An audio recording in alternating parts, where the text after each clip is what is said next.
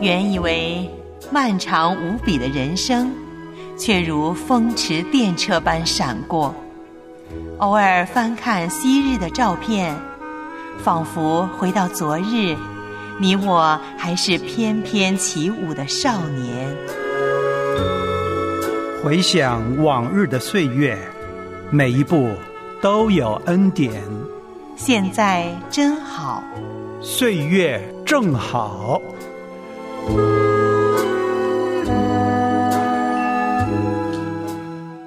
亲爱的家人们，欢迎收听《岁月正好》，我是你的好朋友叶兰。又到故事人生和您见面的时间了。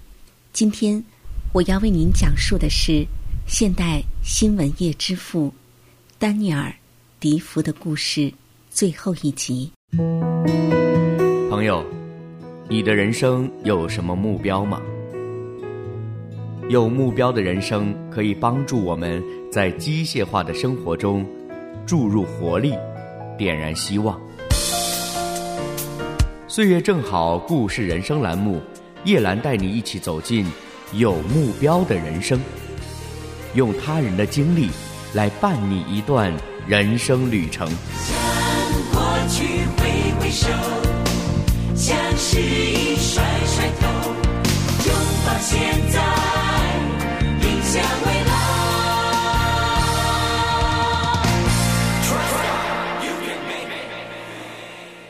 在上一集中，我们说到，迪福慢慢认识到自己把青春年华都给了一份报纸，这报纸现在主宰了他的生命。他发现世界虚空，因而深感绝望。他致力于获得财富和名声，收获的却只是辛劳、嫉妒、憎恨、心痛，还有山河日下的健康。到了这份上。一杯杯苦酒接踵而至，沉重打击了他尚存的自信。那时的法律让所有作家处在非常脆弱的位置，他的仇家抓住了把柄，再一次把他送到法庭，控告他出版煽动性的文章。不到一年，迪福又面临着新的指控，尽管法庭并未受理这些指控。但损害已经造成，被拘捕的丑闻打断了他和哈利，也就是现在是牛津伯爵的联系，报纸停办了。五十四岁的迪福几乎是过气之人了，看起来比实际年龄苍老得多。他最终回顾人生，先是自怜，然后认识到了自己的失败。他得了重病，几个星期卧床不起。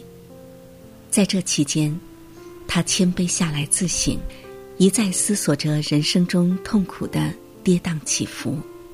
壮志未酬的痛苦让位给了痛悔，因为自己竟然为了个人的成功而恬不知耻的牺牲了家庭。他生长在基督徒家庭，却故意背离真道。这些事一幕幕出现在眼前，控诉着他的良心，迫使他的整个人生和未来都发生了变化。在迪福波澜万丈的人生经历中，这次的变化最不寻常。他什么路都走过了，经历过最底层，也在高官圈子里混过，做过班房。也尝过纸民金醉的富裕生活，既吸收了那个时代的文化和政治，又对其施加了影响。实际上，他做了自己想做的一切事，也遭受了自己想避免的一切事。然而，对他生命最大的影响，并非出自这些事情，而是在他五十五岁时，发生在卧室里。这使他从顶尖的政治新闻记者，变成了献身于宣扬道德和属灵信息的作家。迪福在他最著名的小说《鲁滨逊漂流记》中，生动的描述了自己归向基督、重生得救的经历。其实，鲁滨逊的经历就是笛福自己的灵城自传。鲁滨逊在他称为“绝望岛”的荒岛上待了一段时间，他毫无畏惧，勤勉而又巧妙的建立了自己的岛上帝国。但那一刻到来时，他对自己说：“当我开始生病时，沉睡已久的良心醒来了。我反省自己过去的人生，然后我呼喊道：‘主啊，救救我吧！我走投无路了呀！’”这是我多年来第一次祷告，良心现在开始审查我。我想他对我说：“坏蛋，回头看看你糟蹋掉的人生吧。”我拿起圣经来读，印在我眼帘的第一行字是要在患难之日求告我，我必搭救你，你也要荣耀我。睡觉前，我做了此前从未做过的事。我跪下来向上帝祷告，求他实现给我的应许。他说：“如果我在患难之日求告他，他就会搭救我。”四天之后，鲁滨逊完全康复了。我拿起圣经，从新约读起，我认真的开始了，但我感到我的心深深的被过去的罪恶震惊了。我迫切祈求上帝让我悔改。当我读到这些话，他被高举做君王、做救主，要赐下悔改之心和赦罪之恩。我放下书，向天举手，我心也仰望天庭。我陷入一种狂喜，大声喊叫：“耶稣，大卫的子孙！耶稣，被高举的君王和救主！”请赐给我悔改的心。这是我平生第一次真正的祷告，因为这一次的祷告和自己的境况联系起来了。我战战兢兢的回顾往昔的日子，我的罪是那么可怕，我的灵魂不求别的，只求上帝让我从罪的重担下得释放。经过迫切的祷告后。鲁滨逊感到自己里面有了极大的安慰，他明白这安慰，认识到上帝已经赦免了他，然后他开始每天都花时间来读经祷告。三个月之后，他这样写道：“我谦卑的、衷心的感谢上帝。”因他乐意借着与我同在，并将恩典加诸我灵，补足了我独居的缺乏。他供养我，安慰我，而且鼓励我依靠他的护理。从今往后，我盼望他永恒的同在。我开始感到现在过的这种生活是多么幸福。我渴望的事改变了。鲁滨逊的话。准确描述了迪福自己的情况。他深信基督是上帝，他为信他的人承受了罪的刑罚。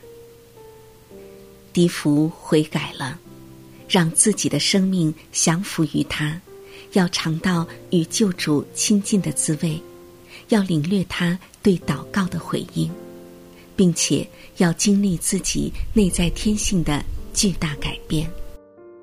因为上帝触摸了他的生命，所以他所有的品味和意愿都改变了。因此，他完全成了一个新人。就鲁滨逊这个人物而言，笛福描述的不仅是他自己的经历，而且是自古以来无数重生得救的人归向基督的生动经历。在小说中。鲁滨逊重生得救两年后，写下了这样的话：“现在看来，世界不过是遥远之物，我与之毫无瓜葛，不期望从他得到什么，当然对其不存念想了。迪福自己也是如此，世界加诸他身上的缠累。”世界的魔力、骄傲和自私的享乐都怦然而碎。世界的诱惑在他眼中空洞虚伪，没什么价值。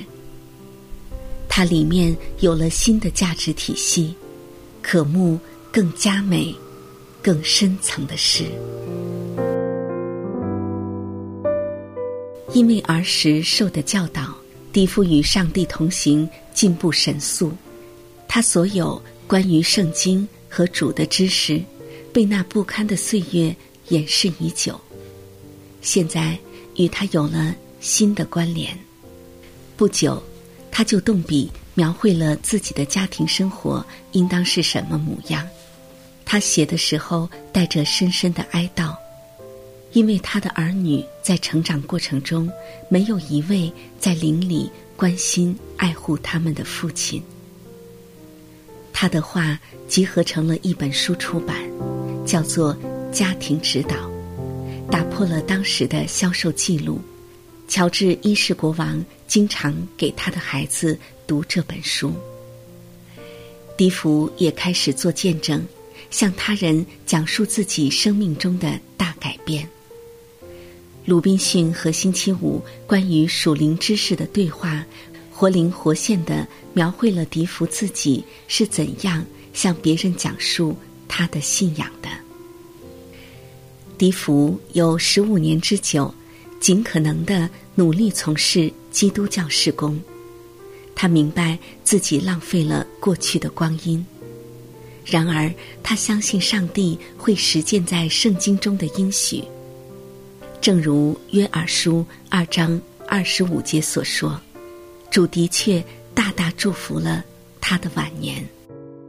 因此，后来的世代会把他的名字与那些著作联系起来。这些书见证了救主使人归正的大能。曾经的虚荣野心家变成了一位谦卑、真诚又热情的人，关心。周围人永恒的灵魂。一七三一年四月二十六号夜里，他最后一次安睡了。早晨，他永远的离开了绝望岛，到达了永恒的海岸，去与他的救主同在。